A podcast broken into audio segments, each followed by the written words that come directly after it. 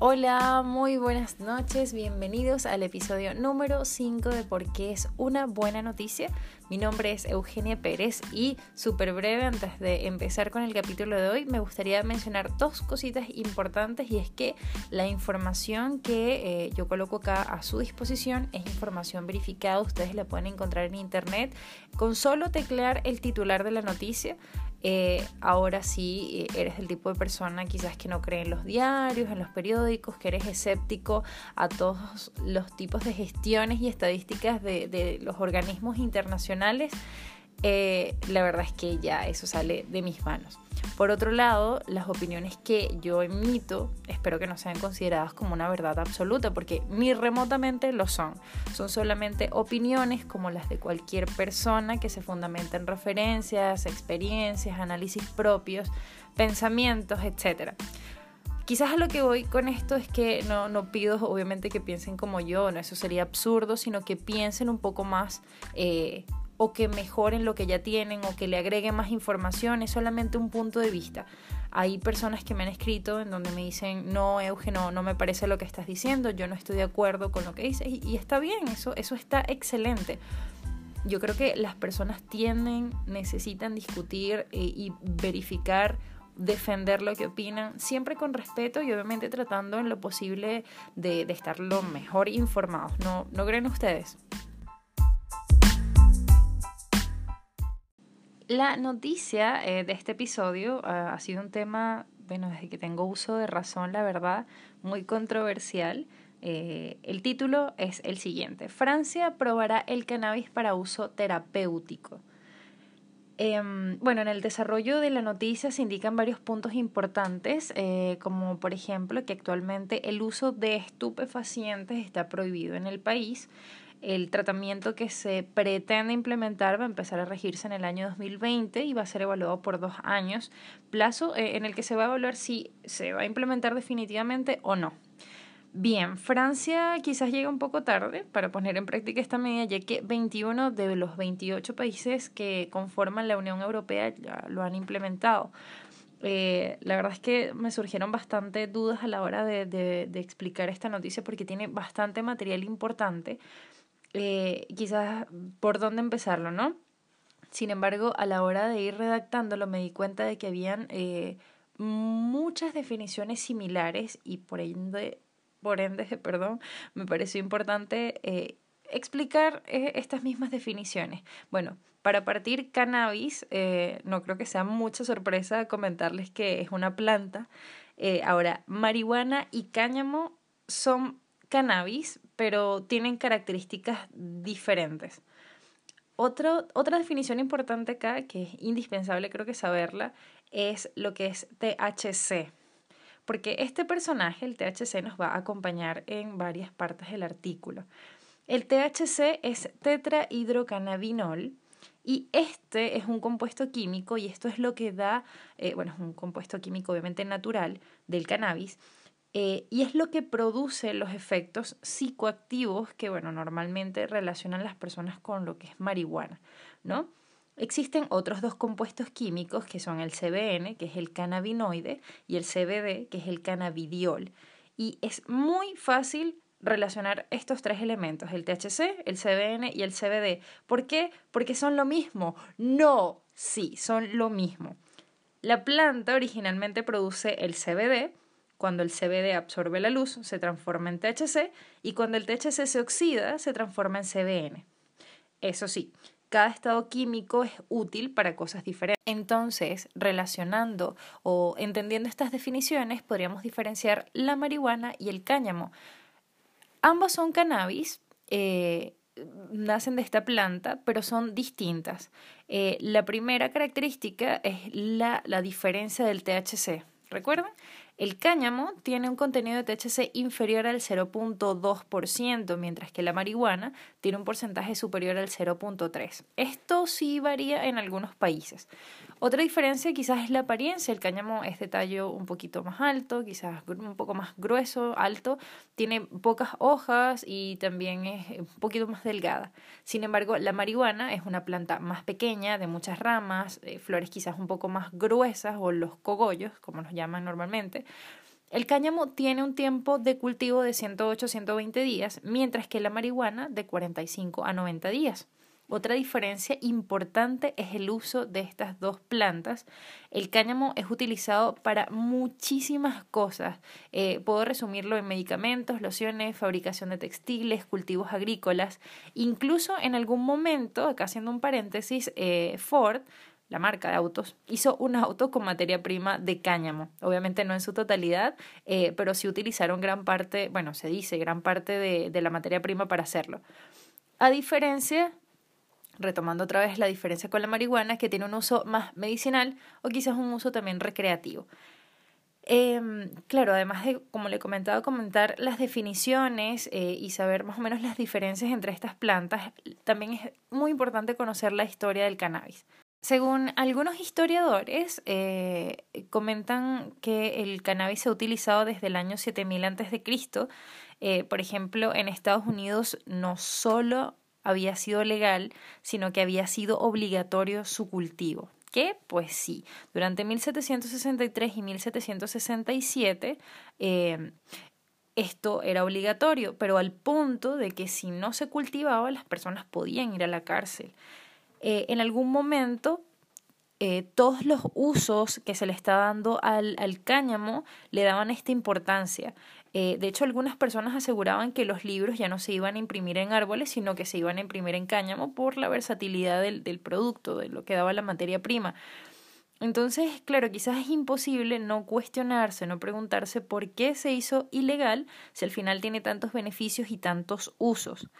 Pues por otro lado, otros historiadores nos indican que em, esta ilegalización surge, por situaciones también éticas, quizás morales, de intereses económicos, en donde las industrias más importantes, obviamente acá eh, tenemos farmacéutica, quizás tabacaleras, no les convenía que una materia tan, útil y de tan fácil producción, eh, tan económica, estuviera al alcance de tantas personas.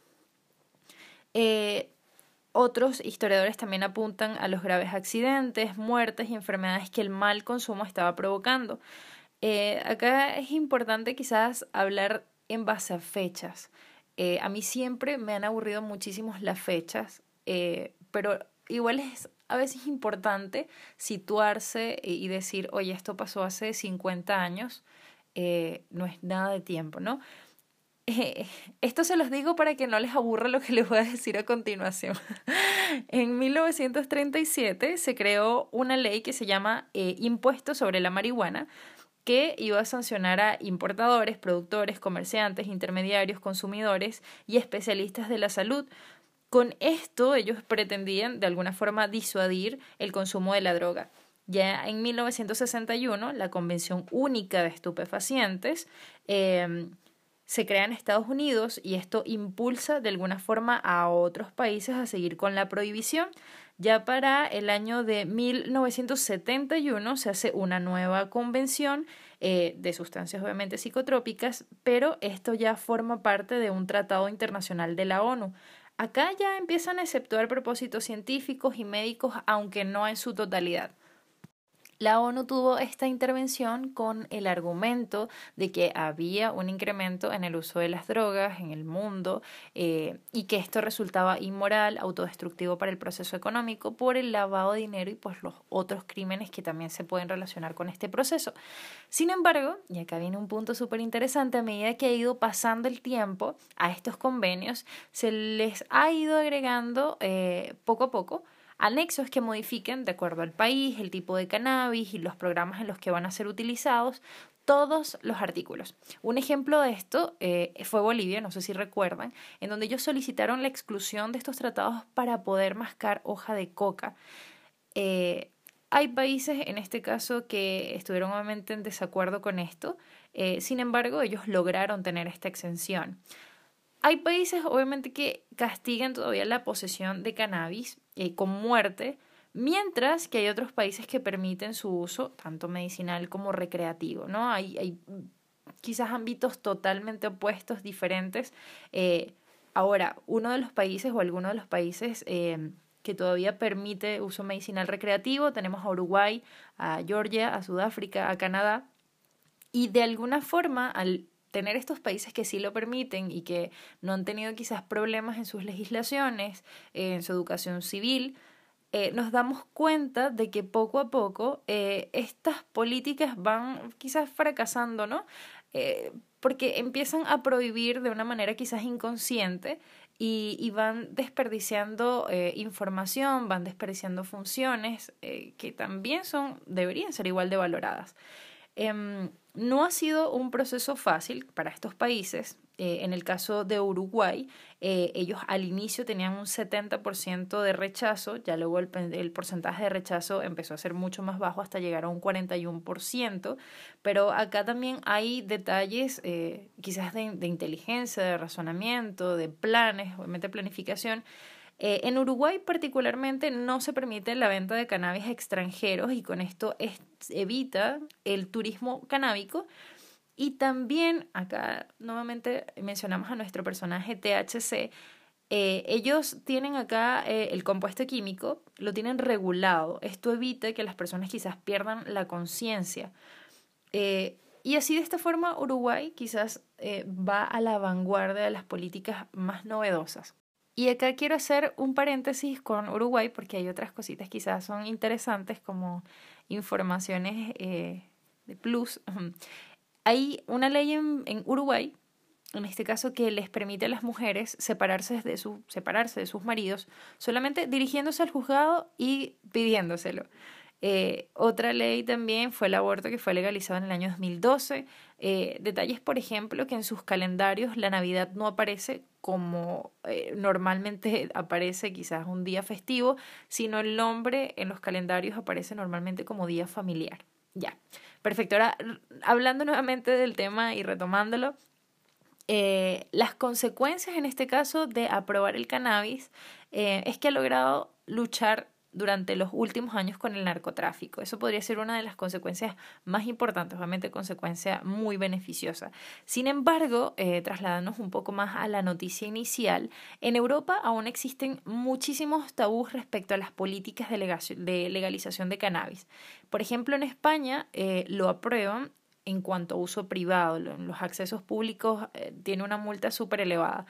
En Holanda fue un caso bastante curioso porque en Holanda la legislación permitía la venta en coffee shops, sin embargo penalizaban el cultivo. Entonces, ¿cómo la iban a obtener si no era con contrabando? Entonces, eh, con tráfico era complicado, pero hace poco se aprobó una ley que aprueba, se aprobaba que se aprueba, se aprobó una ley que aprueba el cultivo.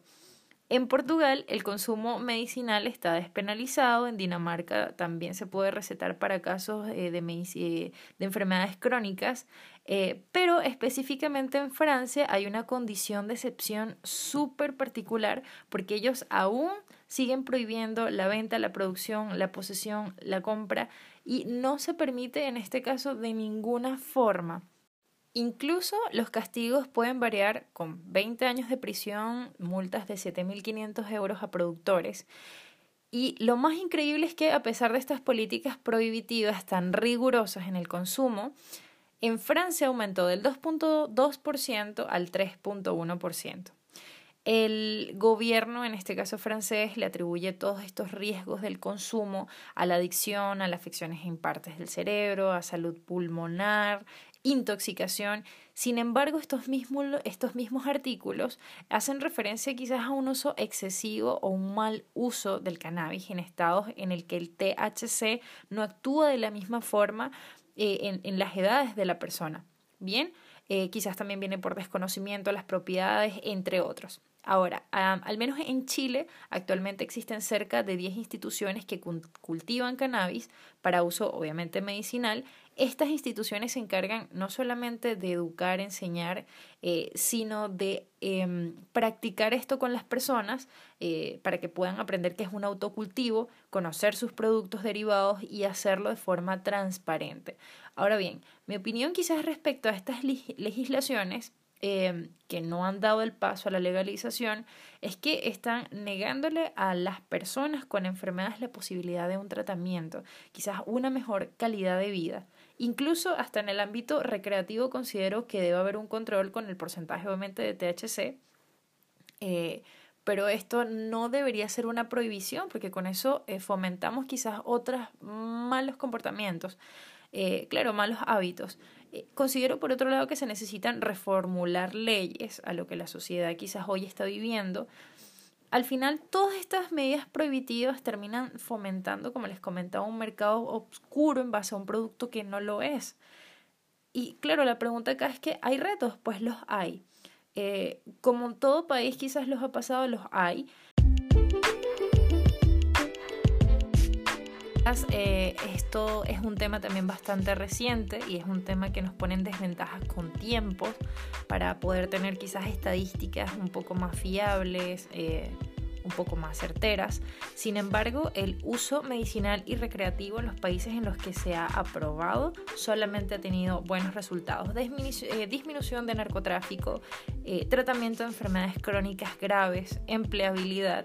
Por lo tanto, yo considero que si un país decide legalizar el consumo de cannabis, sea de forma medicinal, ya eso es un gran paso tanto en el mundo médico y también en el mundo científico para dar la oportunidad de comprobar, de verificar. Eh, y estoy segura que este mismo mundo lo va a agradecer. Por eso es una muy buena noticia.